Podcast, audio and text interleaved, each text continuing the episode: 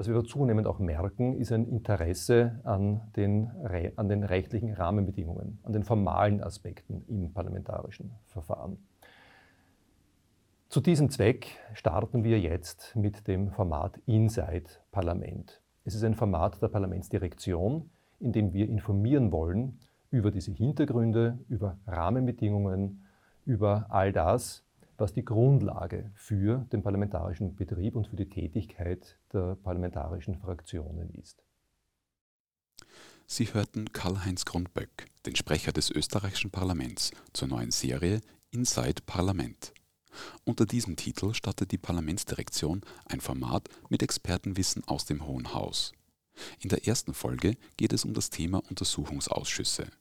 Die Leiterin der Abteilung für Ausschussangelegenheiten und Untersuchungsausschüsse, Heidi Neuhauser, gibt unter anderem Einblicke in die Verfahrensabläufe, von der Einsetzung bis zum Abschluss eines Untersuchungsausschusses. Das Gespräch haben wir am 1. Februar 2022 im Ausweichquartier des Parlaments aufgezeichnet. Ich wünsche nochmal einen schönen guten Nachmittag. Ich freue mich, dass Sie, wenn auch nur virtuell, dabei sind und freue mich über Ihr Interesse an unserem Thema. Ich darf zu Beginn ganz kurz erklären, worum es uns mit diesem neuen Format Inside Parlament geht.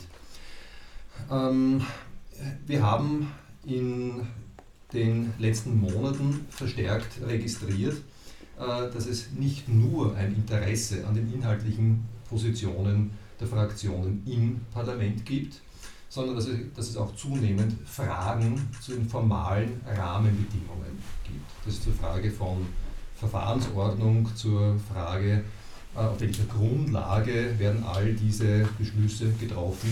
Das heißt, der Rahmen und die Basis für die Tätigkeit der parlamentarischen Fraktionen.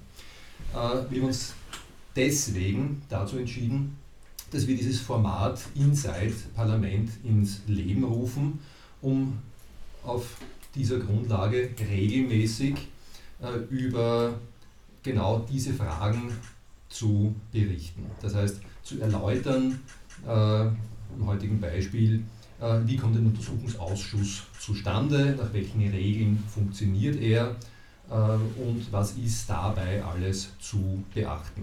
Äh, das ist ein Kommunikationsangebot, das ergänzend und unterstützend besteht zur Kommunikation aus den parlamentarischen Fraktionen. Ähm, das heißt, die Parlamentsdirektion ist ja als Verwaltungseinrichtung zur Unterstützung eingerichtet für den gesamten parlamentarischen Betrieb das heißt, in einer inhaltlichen äh, Hinsicht ist die Parlamentsdirektion äquidistant und unterstützt alle Fraktionen in gleichem Maße. Das, was wir erläutern können, sind eben die Rahmenbedingungen für die politische Tätigkeit.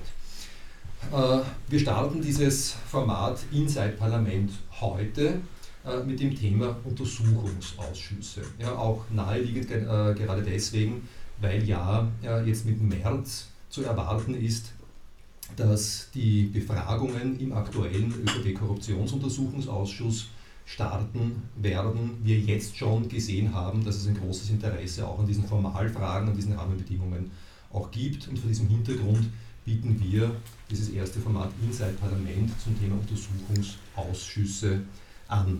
Äh, freue mich, dass dafür auch die Leiterin der Ausschussabteilung in der Parlamentsdirektion, Heide Neuhauser, neben mir sitzt. Äh, ich werde mit ihr äh, einige Fragen rund um die Untersuchungsausschüsse erörtern, äh, in dialogischer Form.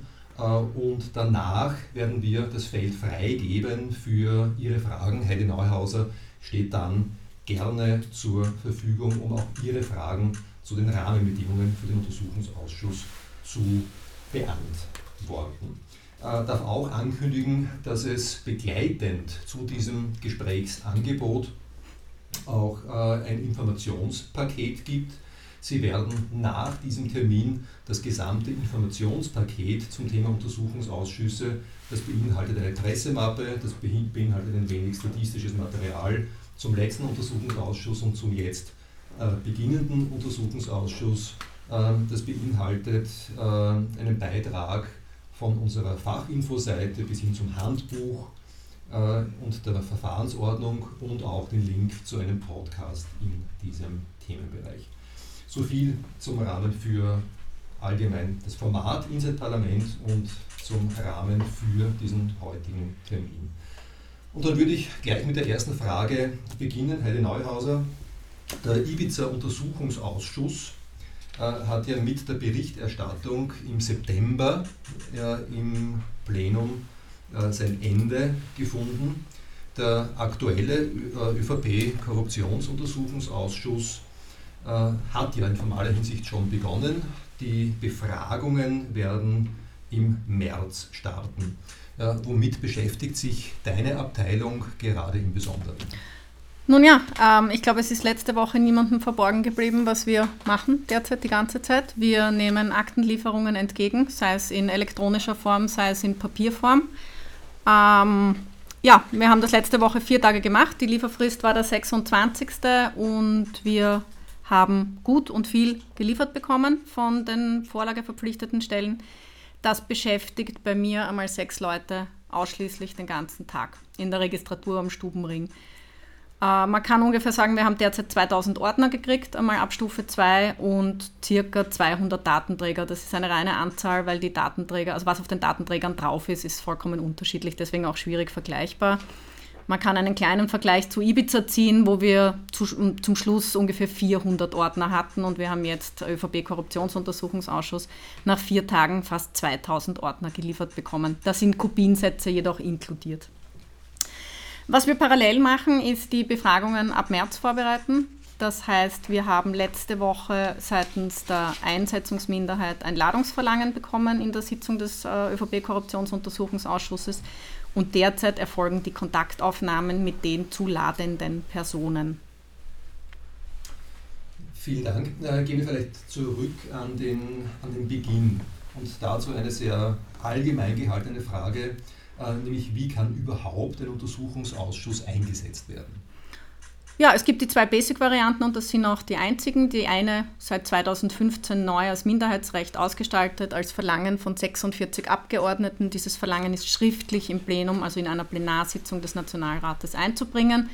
Parallel dazu, wie auch früher schon, die Antragsmöglichkeit mit einem Mehrheitsbeschluss im Plenum, die parallel immer weiter besteht.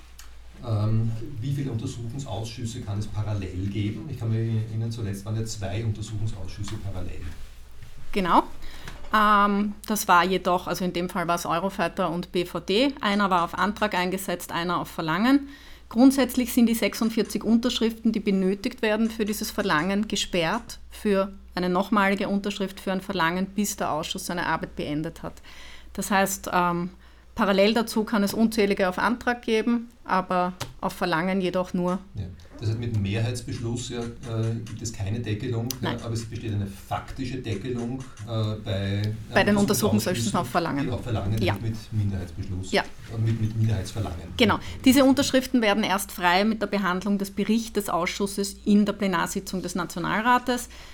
Zu diesem Zeitpunkt beendet der Ausschuss seine Tätigkeit und ab diesem Zeitpunkt ist die Unterschrift des Abgeordneten auch wieder frei, ein neues Verlangen zu unterstützen. Wenn wir den Weg jetzt weiterzeichnen, das heißt es gibt äh, entweder einen Mehrheitsbeschluss oder ein Minderheitsverlangen auf Einsetzung eines Untersuchungsausschusses, was ist dann der formale nächste Schritt? Ähm, direkt nach äh, Einbringung des Verlangens erfolgt die Zuweisung des Verlangens an den Geschäftsordnungsausschuss. Der Geschäftsordnungsausschuss hat dann zweimal vier Wochen Zeit, erstens in den ersten vier Wochen die Verhandlungen aufzunehmen, innerhalb der zweiten vier Wochen Bericht an den Nationalrat zu legen. Ähm, Bericht im Sinne eines Ausschussberichtes des Geschäftsordnungsausschusses, der enthält zum Beispiel auch den grundsätzlichen Beweisbeschluss, in dem die vorlagepflichtigen Stellen aufgezählt sind. Mit Behandlung des Geschäftsordnungsausschussberichts im Plenum gilt der Ausschuss als eingesetzt. Ähm, und äh, jetzt hat sich ja im letzten Untersuchungsausschuss, soweit ich mich erinnere, hat sich ja rund um den, um den Untersuchungsgegenstand ja, und eine Festlegung im Geschäftsordnungsausschuss ja auch ein Rechtsstreit entsponnen. Äh, da hat es dann ja auch eine Anrufung des Verfassungsgerichtshofs gegeben. Ja, wie genau. ist das begründet? Ähm, es ist dieser Untersuchungsgegenstand ist im Grunde ein normaler Verhandlungsgegenstand in einem Ausschuss, der natürlich auch Änderungen unterliegt mit Mehrheit des Ausschusses. Das ist in dem Fall passiert. Die Einsetzungsminderheit hat aber für den Fall einer solchen Abänderung die Möglichkeit, den Verfassungsgerichtshof anzurufen und um Entscheidung zu bitten, ob diese Abänderung des Untersuchungsgegenstandes verfassungskonform ist. Das war nach äh, meiner Erinnerung im Ibiza-Untersuchungsausschuss ja der Fall. Genau. Äh, war, war, das auch ähnlich jetzt beim ÖVP-Korruptionsuntersuchungsausschuss oder Nein. ist das eins zu eins so? Dann? Das ist genau so ausgefertigt, also als Beweisbeschluss abgebildet worden, einstimmig wie eingebracht. Ähm, wie entscheidet sich dann oder wer ist dann Mitglied im Untersuchungsausschuss? Im Geschäftsordnungsausschuss wird auch festgelegt, wie viele Mitglieder dieser Ausschuss hat, beziehungsweise wie viele Ausschusssitze auf welche Fraktionen fallen. Die Beschickung dieser Ausschusssitze erfolgt wie bei jedem anderen Ausschuss des Nationalrates im Wege der Clubs. Ähm, Und die Zahl der Mitglieder? Derzeit haben wir 13. Wir hatten auch bei Ibiza 13. Ja. Wie verteilt sich das auf die Fraktionen? Ich glaube 9, 5, 4. Nach welcher 2, Logik? Tont. Das, ja? das heißt, es ist simpel Tont. Ja, das heißt, so wie jede andere Ausschussgröße, die man nach Tont. Ja. ja. Ähm, wie geht es dann weiter? Das heißt, der Ausschuss ist eingesetzt. Ja? Was kommt als nächstes? Uh, zunächst wird einmal der Zeitpunkt der Einsetzung festgehalten. Er wird auch inunziert vom Präsidenten und er wird veröffentlicht. Ab diesem Zeitpunkt uh, fertigt die Parlamentsdirektion im Namen des Vorsitzenden, der dann auch offiziell Vorsitzender geworden ist durch die Einsetzung des Ausschusses, diesen Beweisbeschluss aus dem Geschäftsordnungsausschuss aus. Das heißt, alle darin in diesem Beweisbeschluss genannten vorlagepflichtigen Stellen kriegen von uns den Beweisbeschluss ausgefertigt im Namen des Vorsitzenden und werden ersucht, binnen einer Frist, die im Beweisbeschluss festgelegt ist, abstrakt relevante Akten und Unterlagen für den Untersuchungsgegenstand vorzulegen. Was heißt abstrakt relevant? Ja, wer muss das beurteilen, ob das abstrakt relevant ist? Die vorlagepflichtige Stelle. Die vorlagepflichtige Stelle hat die Aufgabe, den Untersuchungsgegenstand zu lesen und zu schauen, ob im Rahmen ihrer Verwaltung Akten, Unterlagen, Notizen, Mails oder sonstige Schriftstücke vorhanden sind, die eine abstrakte Relevanz für den Untersuchungsgegenstand haben. Was ist, wenn diese vorlagepflichtige Stelle dem nicht nachkommt oder nur eingeschränkt nachkommt? Grundsätzlich wird uns äh, bei einer Lieferung oder bei einer Nichtlieferung ein Begleitschreiben mitgeschickt. Das heißt, wir wissen immer, schickt die vorlagepflichtige Stelle eine Lehrmeldung, ist sie der Meinung, dass keinerlei abstrakte Akten und Unterlagen vorliegen. Werden Akten und Unterlagen übermittelt, aber in einer Form, wo die vorlagepflichtige Stelle der Meinung ist, sie möchte begründen, warum sie etwas nicht geliefert hat, würden wir das auch schriftlich kriegen. Teilt der Ausschuss die Mehrheit? Äh, die, diese Meinung, ist das in Ordnung? Teilt er sie nicht, würde eine, entweder also eine, eine, eine Rüge aussprechen, beziehungsweise zunächst einmal ist zusätzlich die Möglichkeit, zusätzlich zum grundsätzlichen Beweisbeschluss eine ergänzende Beweisanforderung auch zu beschließen, weil man sagt, daran haben wir nicht gedacht, das ist uns jetzt noch eingefallen im, zum Untersuchungsgegenstand, wird auch dieser ergänzenden Beweisanforderung oder dem grundsätzlichen Beweisbeschluss nicht nachgekommen, gibt es die Möglichkeit, eine Rüge auszusprechen an das vorlagepflichtige Organ und es wird nochmal aufgefordert, binnen einer Frist von 14 Tagen vorzulegen. Jetzt hat sich ja gerade darum, äh, auch beim letzten Untersuchungsausschuss, beim IBIS-Untersuchungsausschuss, nach meiner Erinnerung ja auch eine äh, ein, ein, Streit entsponnen äh, rund um eine Aktenlieferung aus dem Finanzministerium, wo ja auch der Bundespräsident angerufen worden ist. Genau. Wie ist da der formale Weg dafür? Es wurde die Rüge ausgesprochen. Ähm, es gab ein Verfassungsgerichtshofverfahren. Der Verfassungsgerichtshof hat die Vorlagepflicht bejaht. Nachdem der Vorlagepflicht nicht innerhalb einer angemessenen Frist nachgekommen wurde, wurde der Bundespräsident mit der Exekution dieses Verfassungsgerichtshofurteils betraut. Er wiederum hat eine Stelle betraut, in dem Fall war es das Landesgericht für Strafsachen Wien, soweit ich mich erinnern kann, die diese Exekution vorgenommen haben und uns die Akten übermittelt haben. Äh, jetzt ist ja immer wieder auch ein Thema, und das war ja auch das Thema damals bei den Akten, äh, die damals eben auch äh, im, Mittelpunkt gestanden sind, diese Frage der sogenannten Klassifizierung. Das heißt, was wird als Datenträger und äh, elektronisch übermittelt und was wird in Papierform übermittelt. Ähm, wie ist das mit diesen Klassifizierungsstufen in der, in der Aktenvorlage? Ja, also grundsätzlich haben wir vier Klassifizierungsstufen. Die Klassifizierungsstufen richten sich nach dem Informationsordnungsgesetz 1, 2, 3, 4 von eingeschränkt über nicht öffentlich eingeschränkt, geheim, streng geheim. Ähm, es gibt natürlich auch Unterlagen, die öffentlich sind. Grundsätzlich muss man aber sagen, dass alle Unterlagen, die dem Untersuchungsausschuss übermittelt werden, nach der Verordnung nicht öffentlich sind. Also man kann jetzt nicht sagen, nur weil etwas Stufe 1 ist und es äh, keine Strafbestimmung zur Veröffentlichung gibt, ist es nicht automatisch öffentlich. Also die Verordnung kennt schon Regeln, dass grundsätzlich alle Akten und Unterlagen, die vorgelegt werden, nicht zur Veröffentlichung geeignet sind. So ist der Wortlaut der Verordnung diesbezüglich. Wer bestimmt diese Klassifizierung? Das vorlagepflichtige Organ schätzt einfach die dahinterliegenden Interessen und Risiken ein und trifft eine Aussage über die Klassifizierung. Muss der Untersuchungsausschuss dann das als gegeben annehmen oder gibt es hier Möglichkeiten, äh, einer Umklassifizierung? Zunächst ist es gegeben, denn wir müssen die Akten genauso infokorrekt verwahren in der Klassifizierungsstufe, wie wir sie erhalten haben. Und das zunächst auch ungeachtet der Tatsache, ob der Untersuchungsausschuss diese Einschätzung der Klassifizierung teilt. Es gibt aber nach dem Informationsordnungsgesetz die Möglichkeit eines Umstufungsverfahrens. Das kann von jedem Abgeordneten oder einem Ausschuss angeregt werden. Im Anschluss daran fordert der Präsident des Nationalrates das vorlagepflichtige Organ zu einer Stellungnahme auf und wieder im Anschluss daran wird nach Beratung in der Präsidialkonferenz darüber entschieden, ob die Klassifizierung beibehalten wird oder herabgestuft wird. So, welche praktische Konsequenz hat diese Klassifizierung? Welchen Unterschied macht es, ob jetzt elektronisch geliefert wird oder ob in Papierform geliefert wird? Akten bis zur Klassifizierungsstufe 1 können uns elektronisch übermittelt werden, was faktisch in Form von Datensticks, Festplatten, CDs erfolgt. Ab der Stufe 2 müssen diese Akten in Papier, also physisch in die Registratur gebracht werden, in Ordnern. Also welchen Unterschied macht das für die Arbeit des Untersuchungsausschusses, abgesehen davon, dass der Aktenraum dann bautechnisch unterstützt werden muss? Nun ja, ja, die Tresore, in denen Akten und Unterlagen ab der Stufe 3 zum Beispiel zu verwahren sind, die sind natürlich schwer und groß. Ähm, Akten der Stufe 2 verwahren wir in Stahlschränken, alles darüber tatsächlich in eigens dafür ähm, angeschafften Tresoren.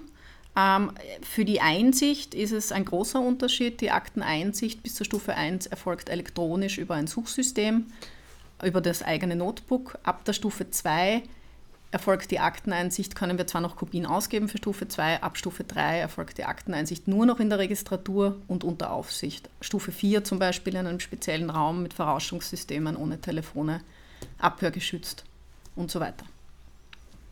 Und wir haben die Zahlen der aktuellen Lieferungen schon da, das ist ja zum Teil schon, schon erwähnt.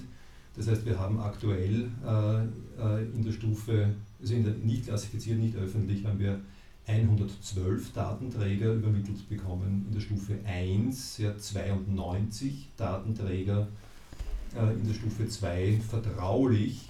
Äh, das heißt, dort beginnt die Papierform, haben wir 841 Ordner in der Stufe 3, geheim 42 Aktenordner und in der Stufe 4 streng geheim.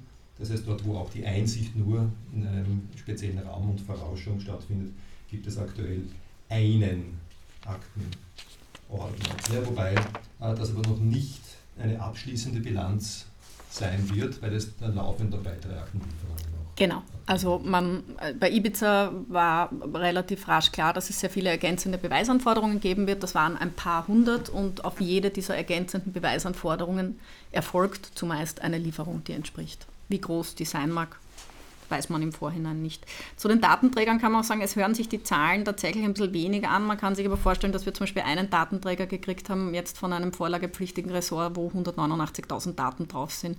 Also lediglich die Zahl 112 bei den Datenträgern sagt relativ wenig aus, wenn man nicht weiß, was drauf ist. Ja, das, ist noch im Laufen? Es ist alles im Laufen, ja. Ähm, wie ist es mit den Auskunftspersonen? Wer kann als Auskunftsperson geladen werden? Muss man so einer Ladung auch Folge leisten? Geladen werden kann jeder. Jeder Mensch, der einen gewöhnlichen Aufenthalt in Österreich hat. Also man kann es jetzt an einem Hauptwohnsitz oder Nebenwohnsitz festmachen. Grundsätzlich sagt man, gewöhnlicher Aufenthalt hat nichts mit Staatsbürgerschaft, sondern mit Staatsgebiet zu tun. Da eine Vollstreckung dieser Ladung, denn ja, sie ist verpflichtend, nur im Staatsgebiet möglich ist. Ähm, was ist, wenn man diese Ladung nicht Folge leistet? Gibt es mehrere Möglichkeiten. Hat man einen Entschuldigungsgrund, über den der Ausschuss befindet, und zwar äh, faktisch mit dem Ausspruch einer Beugestrafe oder nicht. Zunächst fordern wir von den Personen, von den Auskunftspersonen, die verhindert sind, Atteste, Buchungsbestätigungen oder einfach eine Rechtfertigung für ihren Entschuldigungsgrund an und legen es dem Ausschuss zur Beurteilung vor. Zumeist wird der Verfahrensrichter befragt, was er davon hält und der, Auss der Ausschuss kann entweder der Meinung sein, ja, ist ein entschuldigter Fernbleibegrund oder der Meinung sein, nein, ich spreche eine Beugestrafe aus mit Mehrheit. Ähm, und es sind ja einzelne Funktionen schon erwähnt worden äh, zuvor, äh, nämlich zum einen, dass den Vorsitz erwähnt, äh, aber auch so in Funktion wie Verfahrensrichter, Verfahrensrichterin. Äh, da zunächst einmal die Frage, welche Regelung gibt es in der Verfahrensordnung über den Vorsitz im Untersuchungsausschuss? Eine ganz eine einfache, der Vorsitzende ist der Präsident des Nationalrates. Ist er das ohne äh, jede äh, Option oder gibt es da noch Möglichkeiten, das auch abzutreten, sich vertreten zu lassen? Er kann sich gesamthaft für den ganzen Ausschuss für den, von der zweiten oder also zweiten Präsidentin oder vom dritten Präsidenten vertreten lassen, wenn er das möchte. Und er kann sich aber, wenn er den Vorsitz quasi nicht weitergibt, nach 5 Absatz 2 der Verordnung, ähm, tageweise vertreten lassen in einem Rotationssystem, wo zuerst die zweite Präsidentin gefragt wird, dann der dritte Präsident. Und jeder Präsident hat auch einen sogenannten Vorsitzenden Vertreter aus den Reihen der Abgeordneten, der für ihn den Vorsitz übernehmen kann. Das heißt, das haben wir ja auch schon in, in den vergangenen Untersuchungsausschüssen auch gesehen. Äh, erinnere mich äh, in den parallel laufenden Untersuchungsausschüssen. Beim Eurofighter-Ausschuss hat der Nationalratspräsident persönlich den Vorsitz genau. inne gehabt beim parallel laufenden BVT-Untersuchungsausschuss äh, hat er sich dauerhaft vertreten genau, lassen. hat er den Vorsitz weitergegeben, ja, an die zweite an die, Präsidentin. Die zweite Präsidentin. Ähm, genauso wie wir auch im letzten Untersuchungsausschuss, im Ibiza-Untersuchungsausschuss gesehen haben, äh, zum Teil die Vertretung durch zweite, äh, genau. nicht, nicht, durch die Dritten. Ja? Genau. Äh, oder eben dann auch die Abgeordneten genau. in der Vertretung. Ähm, was ist die Funktion oder welche Aufgaben hat diese Funktion des Verfahrensrichters oder der Verfahrensrichterin? Der Verfahrensrichter hat als große Aufgabe einmal den Berichtsentwurf für den Präsidenten zu erstellen und zwar auf Basis der vorliegenden Beweismittel. Das sind die Akten und Unterlagen und die Befragungen. Er führt die Erstbefragung durch äh, und er ist im Grunde die Rechtsberatung des Vorsitzenden. Das heißt, er gibt zu Fragen der Zulässigkeit, der Aussageverweigerung seine Einschätzung ab. Er wird gefragt und der Vorsitzende entscheidet es zwar, schließt sich aber zu 99 Prozent der Meinung des Verfahrensrichters an, muss es aber nicht tun. In manchen Fällen muss er sich verpflichtend mit dem Verfahrensrichter beraten, in manchen darf er sich mit dem Verfahrensrichter beraten.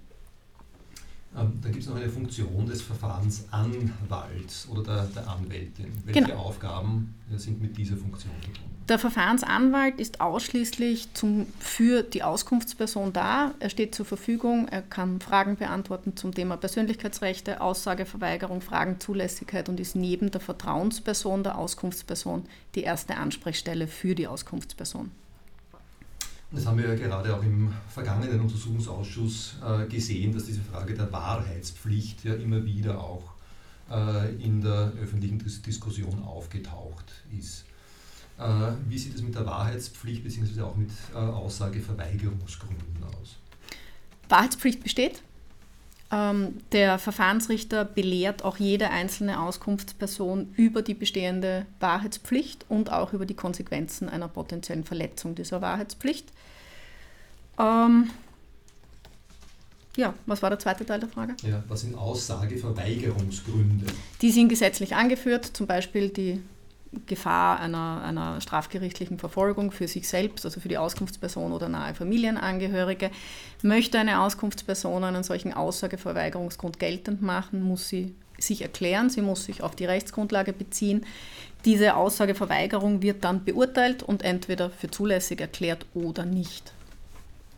Äh, wie lange kann ein Untersuchungsausschuss dauern? Grundsätzlich ist vorgesehen bei denen auf Verlangen 14 Monate. Ab wann gerechnet? Ab Einsetzung gerechnet, mit dem Ende des Aufrufs des Tagesordnungspunktes im Plenum, also des Berichts des Ausschusses. Die Einsetzungsminderheit hat eine einmalige dreimonatige Verlängerungsmöglichkeit auf Verlangen. Darüber hinaus gibt es bei denen auf Verlangen eine weitere dreimonatige Verlängerungsmöglichkeit durch einen Mehrheitsbeschluss im Plenum. Ja, kann es dann nochmal weiter verlängert werden? Genau. Oder? Das kann dann beliebig weiter verlängert werden? Nein, bei denen auf Verlangen sind es maximal, also 14 plus 3 plus 3. 14 plus 3 plus 3, genau. das ist das, das Maximum. Ausschüsse auf Antrag können beliebig verlängert werden, das läuft aber nach einem anderen rechtlichen Regime, das läuft dann wie ein Fristerstreckungsantrag für jeden anderen Ausschuss. Ja. Dann noch eine abschließende Frage, das ist auch schon erwähnt, mit dieser Frage des Berichtes, den der Verfahrensrichter, die Verfahrensrichterin als Entwurf ähm, erstellt. Wie kommt dieser Bericht zustande und wie wird dieser Bericht weiter behandelt? Mit dem Ende der Beweisaufnahme werden die Fristen ausgelöst. Das Ende der Beweisaufnahme wird in einer Sitzung des Ausschusses festgestellt. Es gibt nur eine Möglichkeit, wo das nicht passiert. Das ist bei einem Auflösungsbeschluss des Nationalrates, der ex lege das Ende der Beweisaufnahme darstellt. Die Frist für den Berichtsentwurf sind 14 Tage. Dann muss der Präsident liefern, das heißt, faktisch schreibt der Verfahrensrichter den Bericht laufend mit und hat nach Ende der Beweisaufnahme 14 Tage gemeinsam mit dem Präsidenten diesen Berichtsentwurf einmal zu legen. Dieser Berichtsentwurf wird an die Fraktionen übermittelt, die weitere 14 Tage für einen Fraktionsbericht zur Verfügung haben. Müssen die Fraktionen dem dann zustimmen oder? Ähm, dem Hauptbericht des Verfahrensrichters, der wird zumeist vom Untersuchungsausschuss äh, zur Kenntnis genommen oder die Fraktionen nehmen vom Bericht Kenntnis und die Fraktionsberichte werden diesem Bericht als Beilagen beigeschlossen nach der Systematik von Minderheitsberichten, wie auch in jedem anderen Ausschussbericht möglich. Okay. Wunderbar, meine Fragen sind beantwortet.